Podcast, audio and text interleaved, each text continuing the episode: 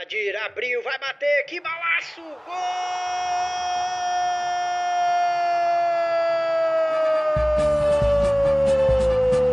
Do Vitória!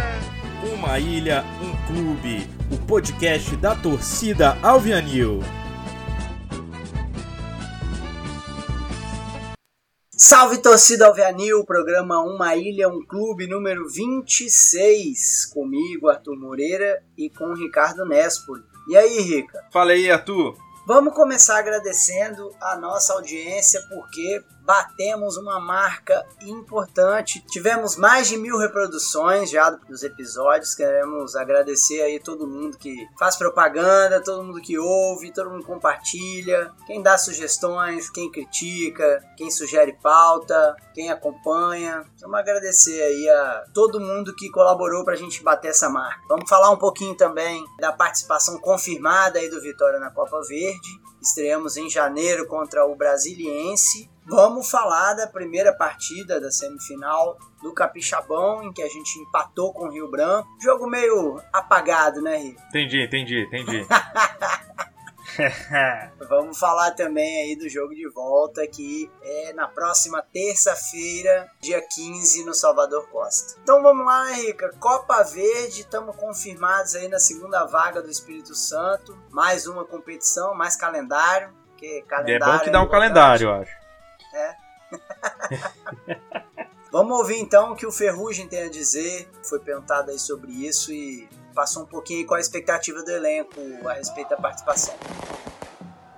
Ferrugem, como que você recebeu o convite do Vitória para a Copa Verde 2020? É sempre muito bom, né? É, tem mais competições no ano, isso dá mais calendário, mais competições para disputar. E é uma competição muito boa, né? Que nos garante também a vaga da Copa do Brasil. E e é sempre bom ter as competições durante o ano que nos dá mais calendário. Ferrugem, você acredita que o fato da Copa Verde começar em um momento decisivo dos campeonatos nacionais pode dar alguma vantagem para o Vitória? Sim, a gente chegando nas finais aí da, do Capixabão, a gente vai chegar mais preparado para a competição e a gente vem no ritmo muito, no, trabalhando bastante, no ritmo forte. Eu acredito que, que vai nos dar bastante vantagem. Bem, os jogadores do Vitória sabem da importância de ter calendário, mas sem zoeira, é real, assim, é importante pra gente jogar, é, ter projeção, inclusive nacional. A Copa Verde ela dá vaga também para a Copa do Brasil. Quem ganha a Copa Verde entra nas oitavas. Né? Isso, você imagina a grana que não desembolsa, né? A Copa Verde é um campeonato meio ingrato, né? Porque ele realmente é caro. É um campeonato que a CBF não garante todos os direitos que garante nos campeonatos nacionais. Passagem, hotel, não é garantido. Então, o time gasta uma grana boa e só quem tem retorno financeiro é o campeão. De toda forma, é importante não só para dar ritmo ao time, para ajudar em contratação, como a gente já falou de, na participação da Série D, Copa do Brasil, e para quem sabe, para ser campeão e conseguir uma premiação boa, né? Bem, a gente vai jogar contra o Brasiliense, que curiosamente já é nosso terceiro mata-mata contra o Brasiliense em, em dois anos, né? É, teve o mata-mata contra eles na Série D, em que a gente eliminou o Brasiliense, e na Copa Verde do ano passado, em que a gente foi eliminado por eles. Esse ano, o Brasiliense parece estar com um time um pouquinho melhor, passou de fase na Série D, tá, vai jogar inclusive contra o Real Noroeste, né? Já jogou, né? Jogou a primeira. O primeiro jogo.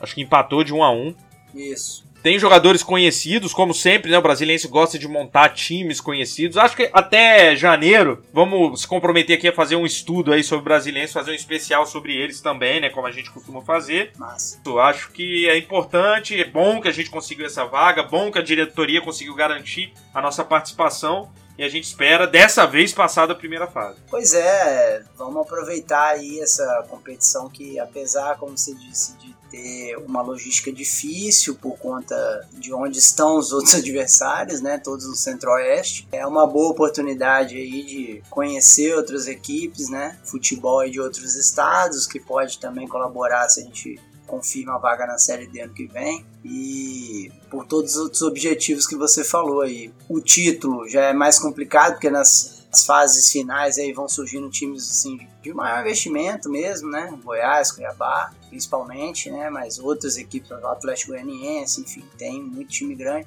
Mas, para quem eliminou o CSA, também não é impossível, né? Chegar na final e vencer a Copa Verde. É, o Atlético Itapemirim quase conseguiu isso numa final contra o Paysandu, né? Então é uma competição que permite a gente ter essa possibilidade e vamos para dentro. É, é isso que você disse. Acho que a diretoria está correta em assegurar isso, agiu bem. Agora vamos tentar fazer uma, a melhor participação possível na competição. Bom, aqui pelas bandas do nosso Espírito Santo, no Capixabão, tivemos a primeira partida da semifinal contra o Rio Branco, clássico. Clássico. Empatando por 1 a 1 né? O jogo começou bem morno, né? Primeiro tempo ali. Depois, mesmo no segundo tempo, que foi um pouco mais aberto, assim, né?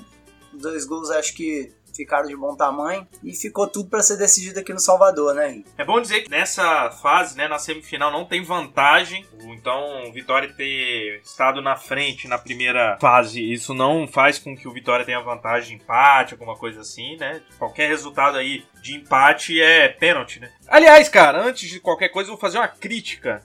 Uma crítica construtiva e pública ao pessoal aí que faz as artes e aí a gente sabe de quem eu tô falando, não é? Que faz as artes aí da escalação. Cara, escalação a gente não faz pelo número dos jogadores, fica tudo guenzo, cara. Pô, todo mundo sabe que você coloca o goleiro, lateral direito, os dois zagueiros, depois a lateral esquerdo, enfim, meio de campo e o ataque. Fica tudo estranho aqui, tipo, no, no lateral não fica no lugar certo. Mas enfim, a escalação, eu vou falar na ordem que eu achava que deveria estar. Harrison, Cássio, Ferrugem, Léo Breno e Geissandro. Aliás, Ferrugem Léo Breno, a melhor zaga que tem no Campeonato Capixaba de sobra. No meio, Altair Balak, João Denoni, Anderson Silva e Edinho. Na frente, Tauan e Vitinho. Jogamos no 4-4-2. Bom, é, Harrison confirmando aí o retorno à titularidade, né? Mas uma sombra ainda forte, na minha opinião. Mas assim, tá indo bem. Acho que valeu a pena, assim, toda essa movimentação aí. Paulo Henrique também mereceu jogar as partidas que jogou. Mas Harrison muito bem, voltou bem aí a titularidade. Acho que o Geissandro tá conquistando espaço, né? Tá conquistando espaço. Muito bom lateral. É, em alguns lances isolados, não ter ido bem nessa partida especificamente. Muita disposição, muita capacidade de apoio, recomposição em geral, assim, tá indo bem. Dupla de zaga dispensa comentários, né? Tá no coração dos torcedores alvenis. Quem eu achei, assim, que nesse jogo ficou um pouco, assim, aquém do esperado foi Tauan, cara. Vitinho e Edinho fizeram boas partidas, como a gente espera, auxiliando a criação e tudo. Vitinho com muita disposição, inclusive. É, Edinho bateu mais uma falta daquelas na cabeça do Cássio. Depois nós vamos falar melhor. O meio também tá indo bem. Acho que o Taí também entrou bem, viu? Entrou É um bem. Bom, bom volante também. É, tá, tá compondo bem ali no, no, no meio. Denoni e o Anderson vindo também, mantendo uma regularidade razoável ali, né? É, eu vou dizer uma coisa, Arthur. Assim, eu acho o Vitinho realmente uma grande disposição. Acho um ótimo jogador, já falei isso várias vezes. Só que, na minha opinião, quando o Tony Galego tiver em condições de jogar 100%, o Vitinho tem que ser banco dele. Eu acho que o Tony Galego tem que jogar ali. Vitinho é ótimo, é isso. Mas, como eu já disse, acho que Edinho e Vitinho jogando juntos não funciona tanto mais por conta da idade, por conta das substituições, apesar dessa vez não ter sido feita a famosa dupla substituição junta, né, dos dois. Mas eles acabam tendo que sair em determinado momento. E eu acho que Tony Galego é um cara que cumpre o papel ali. Uma coisa que você falou do Tawan, eu concordo, que não brilhou, nem apareceu. Mas eu, eu, eu acho que o grande problema é que o Vitória não está conseguindo fazer o passe final, né?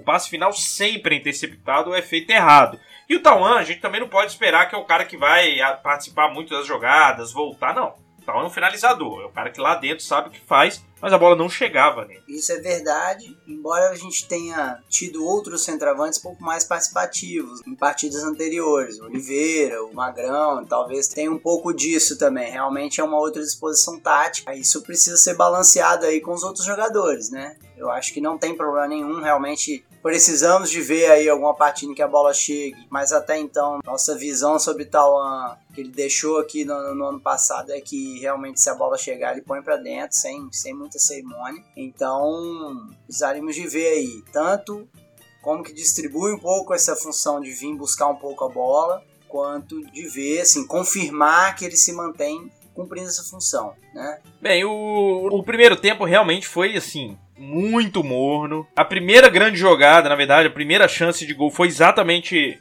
a falta do Edinho, né? Que ele botou a bola na cabeça do Cássio, que fez um bom cabeceio e, mas enfim, o goleiro pegou. Fez uma boa defesa. Uma bela defesa, sim. E, cara, Vou te dizer, minhas anotações aqui não falam de mais nenhum lance de gol. Pode ser que eu esteja equivocado. O que eu anotei aqui, que o Anderson aos 25 minutos machucou e voltou a jogar. E na verdade, na minha opinião, foi um equívoco ele ter voltado a jogar. Ele deu uma entrevista no intervalo dizendo que não vai não ia voltar no segundo tempo, que não tinha condição e que o professor pediu para ele jogar. Ele ficou 20 minutos sem condição de jogo, né, cara, jogando. Eu acho que foi um erro do Gilberto manter o Anderson naquele momento. Outra coisa engraçada que teve foi que o jogo parou três vezes, três, para trocar bola, cara com bola murcha. Isso, pô, isso não pode acontecer, cara. Semifinal do Campeonato Capixaba. É Esse é mandante é um brincante, resumindo. Depois nós vamos chegar nas outras artes aí. Não sei se teve alguma mão peluda agindo aí, né? Mas enfim, teve mais trapalhada aí do mandante. É, não sei se é porque parou de ser o dono do estádio, desacostumou a usar o estádio, não sei. Pode ser. Só para completar um pouco essa avaliação de que o jogo foi morno, a gente muitas vezes fala de um jogo que fica muito no meio campo, outras vezes a gente fala, não, teve muita chance para os dois lados. Esse jogo, curiosamente, para mim ele ficou muito nas intermediárias, assim, porque os times até conseguiam aproximar, e é igual você disse, na hora do último passe ou, ou errava mesmo, ou tentava um cruzamento meio aleatório, assim, sem muita chance na bola aérea. Então, assim, foi um jogo que fugiu um pouco desses roteiros mais conhecidos, mas não tem chance de gol, a disputa de bola ali meio morna, então não, não dá muita expectativa, assim, de, de, de, mexer no placar, nem nada disso. Né? O primeiro tempo foi bem isso aí. É, o segundo tempo, o Gilberto até fala disso na, na coletiva. Ele fez substituições, ele tirou o Anderson e o Vitinho, o Anderson sem condição de jogo e o Vitinho pelas questões que eu já mencionei. E entrou o Galego e o Barbosa. Quando ele colocou o Barbosa no meio, ele adiantou o Denone para a posição que eu insisto, é a posição que o Denone joga. É a posição ali, cara, mais perto do, dos atacantes, né? E cara, já começou, dois minutos ele fez um passe maravilhoso pro Galego, que já quase fez o gol. Nos três minutos, depois de um rebote no escanteio dessa jogada mesmo, a bola veio pro Denone, que chutou, cara, tirambaço mesmo, com a defesa do goleiro. É isso, o cara, ele tem uma. Os dois, na verdade, né? O Galego, quando entra e o Denoni, quando joga mais próximo da área, tem uma condição de, de fazer o jogo rodar muito maior. É, realmente, igual você falou, eu não sei, talvez ainda seja questão física e tal, mas realmente o Galego podendo jogar os 90 minutos, ele tem que jogar, não tem outra opção. Realmente. É, eu tenho certeza que é condição física, certeza. Eu acho que é impossível um técnico olhar para o Galego jogando, né? O cara, o artilheiro do, do, do time no, na Série D, cara que dribla do jeito que dribla, que é sempre muito ofensivo. Acho impossível, né? Alguém olhar para ele e achar que ele não é titular do time. Ele realmente deve estar tá sentindo ainda alguma coisa. Eu sei que tem gente que pensa diferente e tal, mas eu acho que é melhor começar com o Galego e eventualmente deixar o Vitinho pro final do jogo, até porque pro Vitinho ser favorável, que ele pega o time cansado, do que o contrário, né? E a gente tem acaba tá, tá fazendo o contrário. Então, mesmo nessa fase em que o Galego não joga 90 minutos, talvez a gente possa pensar em inverter essa escalação, né? Começar com o Galego, ver até onde ele vai e depois pôr o Vitinho. O início do segundo tempo foi bastante movimentado. Já nos 5 minutos o Edinho bateu uma falta ali pela direita, mas ele bateu com a canhota, botou a bola no travessão. Aliás, é isso. O Edinho, quando bate na bola direita, é impressionante, né? Hoje ele tava com o pé na forma. Botou o pé na forma. Ele ouviu podcast passado. Essa é a questão. Não tenho dúvida sobre isso. que isso, aquela falta com o Casi foi uma trivela absurda, tá louco. Cara, como que bate na bola daquele jeito, né, cara? Uma facilidade, né? E é assim, é igual a gente tá falando, não é a primeira, né? Então não foi assim, ah, porque o cara deu sorte. Não é sorte, não. E eu já vi, igual eu falei aqui, já vi os treinamentos, tanto ele quanto o Vitinho tem o hábito de, depois de todo o treinamento, ficar lá no campo e continuar treinando falta, treinando cobrança de pênalti às vezes também. Então realmente assim é, é até algo que eu faço questão de dizer aqui porque pra gente reconhecer mesmo a dedicação dele. Mas também quando ele erra nessa trivela dele, cara. não, mas não tem jeito, né? Realmente. Só erra quem tenta, né? Não, é assim, a gente que joga e tal, realmente se você erra a trivela, ela espana mesmo, é feio. Mas vale a pena, você vê aí pelas bolas que dá certo e que vale a pena. Isso, tem que tentar mesmo. Nesse meio tempo aí, um médico e o preparador de goleiros do Rio Branco tomaram amarelo por reclamação. encheram o saco do árbitro. Tô dizendo, é o mandante brincante. É sempre. Eu acho meio engraçado, cara, amarelo pra comissão técnica, assim.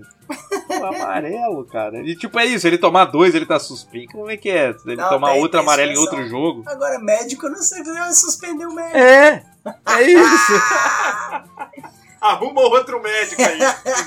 O preparador você ainda vai pro campo sem, se precisar. É, dane-se, exato.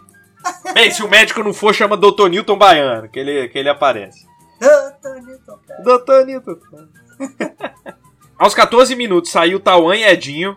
Entrou o Oliveira e o Carlos Vitor. Tauan realmente não, não pegou na bola. Não pegou na bola. Acho que se ele encostou na bola, eu não me lembro. Foi um jogo bem, bem ruim pra ele, mas como eu disse, acho que a bola não chega também. Tem, tem a ver com isso. Sim, sim. Aos 23 minutos, depois de uma falta cobrada pelo Denone ali na, na intermediária, o Gil Mineiro, o jogador do Rio Branco, né, tentou tirar a bola, mas só escorou, a bola foi pra trás, cobriu o goleiro.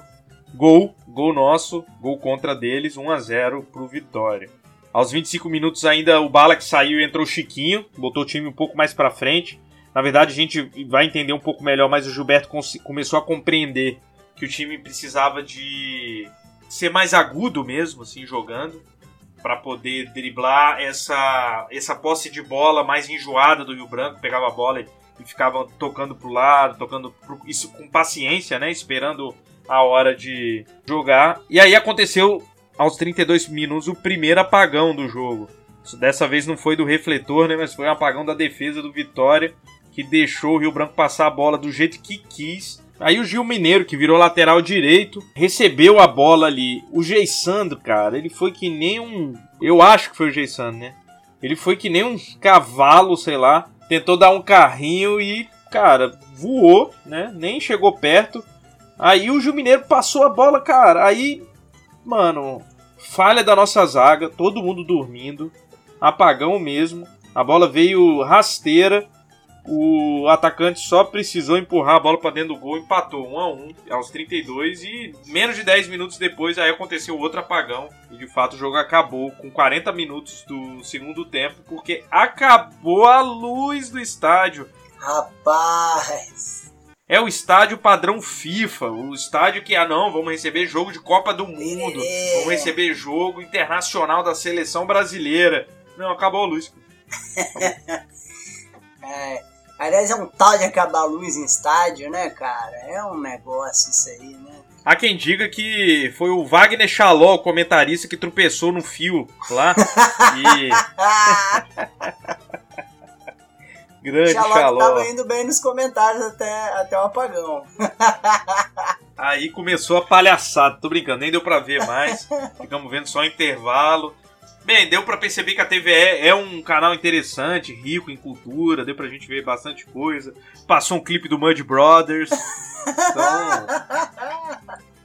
e a gente esperando, ainda acreditando. E aí teve também a, os dois tweets fantásticos do Vitória, né? Acendeu! Apagou de novo.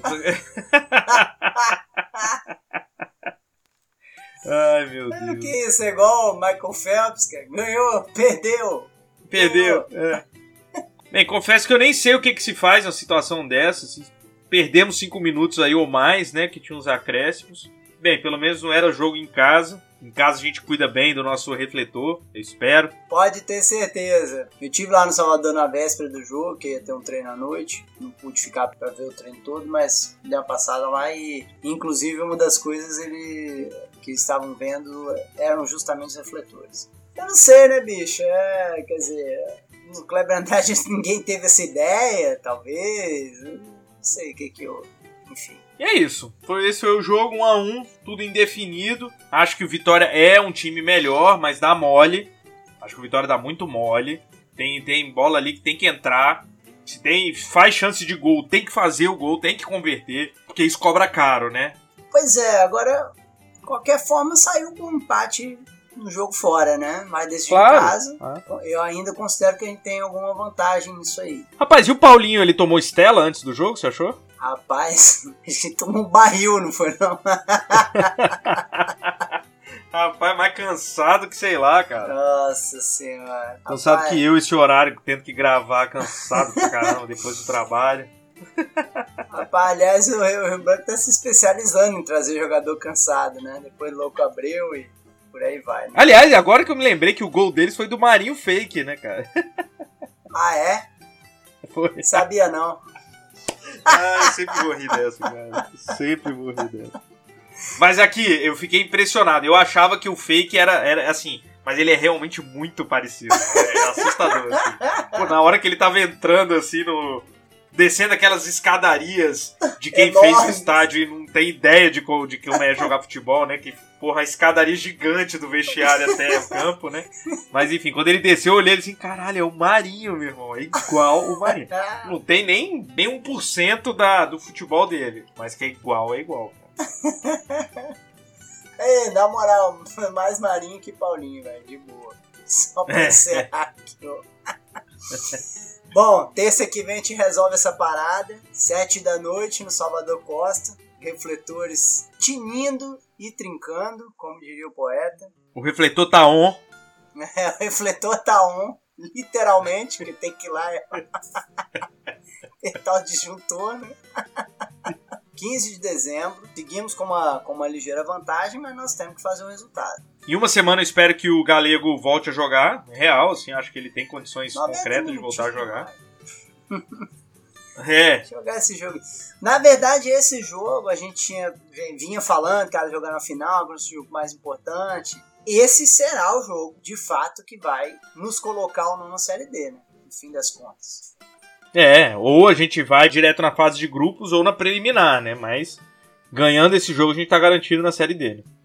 Claro que a gente, obviamente, quer a taça, né? Quer ganhar, quer ter mais tranquilidade com a vaga da Série B da Copa do Brasil, mas enfim, é pra gente ter uma ideia da importância do jogo, né? E É aí, vamos pra dentro, vamos pra dentro. É o, é o jogo da temporada aí. É, vamos ganhar, vamos ganhar. Bem, falando rapidamente, a outra semifinal, Real Noroeste e Rio Branco de Venda Nova, também deu empate 1 a 1 tudo indefinido então no Capixabão. Semana que vem nós ficaremos sabendo quem serão os grandes finalistas do Capixabão 2020. É, e o Real empatou em casa, hein? Polenteiros chegando Pois é. forte aí, vão decidir lá no Olimpo Perim. É, o Real, na verdade, estava caindo, né? Na Série D, não, não tava bem já nos últimos jogos, tanto que a gente chegou muito perto de passar, né? Eles foram classificados só pro saldo de gol. Empataram o primeiro jogo em casa. E, aliás, só empataram por conta de uma jogada espetacular do, do atacante deles, que eu não sei quem foi, mas assim, o cara driblou absolutamente todo mundo e guardou o gol no final, assim, do segundo tempo. Mas periga, hein? Eu acho que eles estão perigando já na Série D. E, enfim, se eles também não, não conseguirem passar da semifinal, acho que o ano deles vai ser bem ruimzinho, né? Pois é, cara. E por outro lado, o Rio Branco de Venda Nova pode fazer a final que nós não fizemos na segundinha, né? Pode chegar pela primeira vez aí na final do Capixabão, se eu não me engano. E soube fazer ali uma boa campanha, né? Soube fazer os resultados que precisava, né? É, é uma pena que o Sub-Zero não, não tá no elenco mais, que não vai tirar aquela foto com o caixão do Rio Branco da Nova.